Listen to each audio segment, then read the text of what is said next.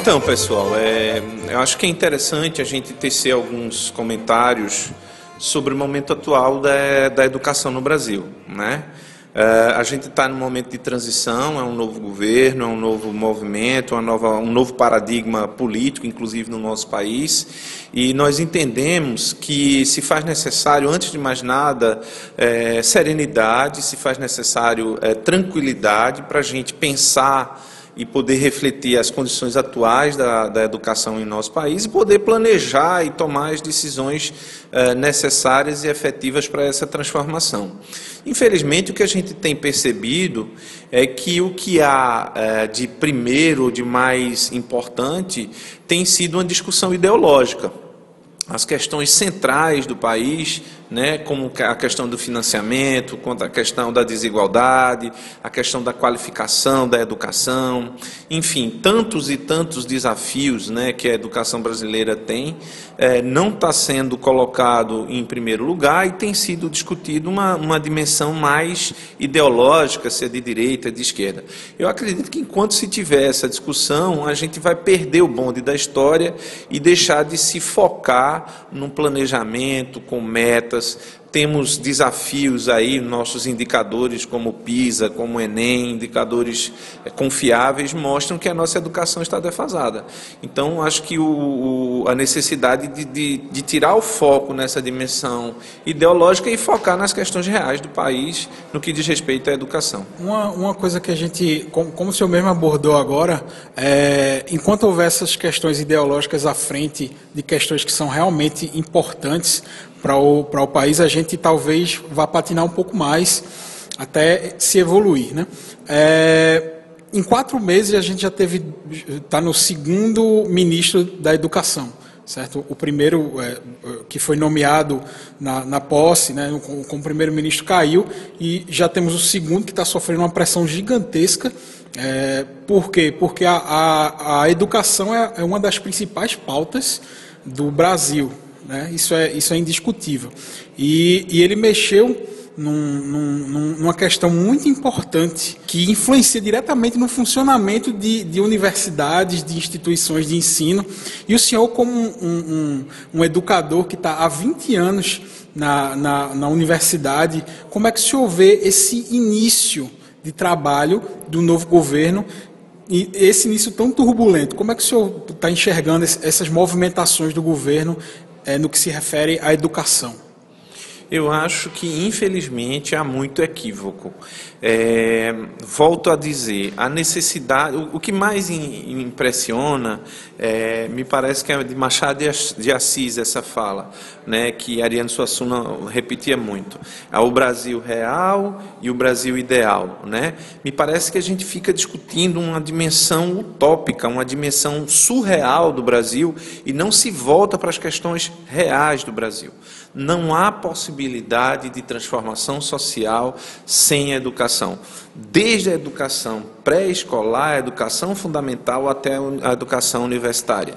Precisamos discutir o modelo de financiamento? Sim. Precisamos discutir as nossas prioridades? Sim. Mas não deixar de investir na educação, não deixar de buscar a melhoria da educação. O que nós vemos, infelizmente, me parece que é o governo ainda está muito voltado a uma dimensão, como alguns cientistas políticos colocam, ainda está no palanque, ainda está fazendo discussões ideológicas e não está discutindo o Brasil real. Precisa se fazer contingenciamento? Sim, precisa se reorganizar as finanças, sim, mas é paradoxal, porque na mesma semana que se anuncia os cortes que foram anunciados na educação no Brasil, a Alemanha, que é a maior potência da União Europeia, anuncia o maior investimento de todos os tempos na educação. E olha que a Alemanha já é um país de primeiro mundo. Então isso nos indica claramente que não é cortando da educação que a gente vai conseguir superar os nossos paradoxos. Não é cortando da educação que a gente vai conseguir modificar nossa sociedade. O Brasil é um país paradoxal, é um país de grandes desigualdades, mas sem dúvida nenhuma é a educação o motor que vai fazer a transformação dessa realidade. Esse, esse programa a gente está fazendo para lançar essa semana justamente para marcar esse momento. Tá? É, e esse momento é o que nós estamos falando sobre educação. É, vão ter outros momentos que a educação vai voltar é, em pauta, mas neste momento nós estamos com os olhos sobre a educação. E para a gente finalizar isso aqui, é, o senhor como educador, o que é que o senhor imagina para o Brasil e também para a nossa cidade? O Trepa Body, a, é, o tema principal do nosso programa é a cidade. Me diga aí, como educador, que eu sei que essa, é uma, essa é uma pergunta que ele pega um pouco meio de.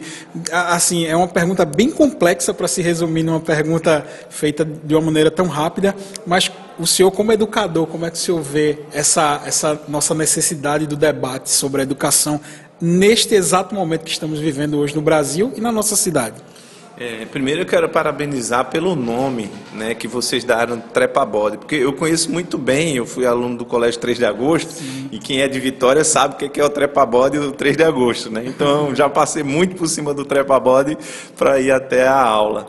Então, primeira coisa, parabéns a vocês pela originalidade do nome. Bem, os desafios são enormes. Né? Vitória tem índices é, aquém, né, abaixo das metas do IDEB. Vitória tem a necessidade. É, tem uma coisa muito interessante que eu, que eu queria deixar aqui marcada. É um, talvez desse para outras reflexões, mas me, me, me chama muita atenção. Eu acho que há a necessidade de um esforço coletivo de se pensar qual é o tipo de desenvolvimento social que a gente quer para a Vitória. Porque nem sempre desenvolvimento econômico implica no desenvolvimento social. A gente sabe que a história de Vitória é profundamente marcada por uma história do agronegócio, ligada à economia da, da cachaça, etc., da cana-de-açúcar, etc.. Em um, um curto espaço de tempo histórico, houve um processo de industrialização. É como se nós saíssemos da Idade Média e fosse para a Idade Moderna de um, de um pulo. Né?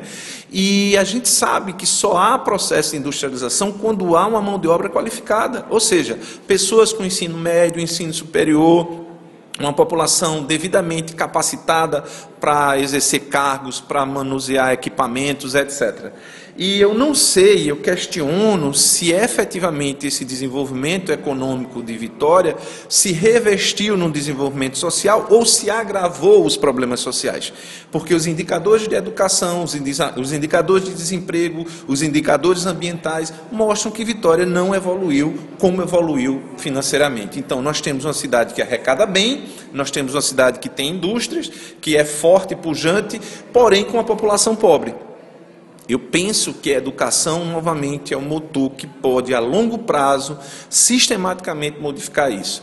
Precisamos pensar a ideia, é, a ideia desse evento que ocorre hoje aqui no Colégio Projeção. É um evento super, é, suprapartidário, não estamos tomando partido, mas nós estamos tomando sim a, o lado de Vitória de Santo Antão, o lado de onde a gente quer mudar algo, não só criticar, mas propor, ser propositivo. Né? Num, claro, todo mundo erra, o, o gestor que está aqui, o anterior errou, acertou. Essa não, não é uma questão pessoal, polarizada é uma questão de pensar a cidade. Afinal de contas, é aqui que nós queremos criar os nossos netos, é aqui que a gente quer viver né, na aposentadoria, se um dia a gente se aposentar, enfim. É, mas é, é pensar a longo prazo. Educação é uma ação de longo prazo. O retorno da educação não é imediato. Temos grandes desafios. Mas, para finalizar, eu fico com a fala de, de Paulo Freire, que ele tem um conceito interessantíssimo: é o conceito de esperançar. Né? A gente não pode pensar em esperança como algo passivo, mas esperançar do verbo esperançar, que significa ativamente estar no processo de procurar a melhoria, de acreditar que o amanhã não é predeterminado por aquilo que foi ontem. Professor, muito obrigado pela sua participação no nosso podcast e vai ser um prazer imenso de receber novamente para uma entrevista aqui com a gente completa, com pauta, para a gente discutir muito sobre educação. Muito obrigado. Muito obrigado também, estou disponível.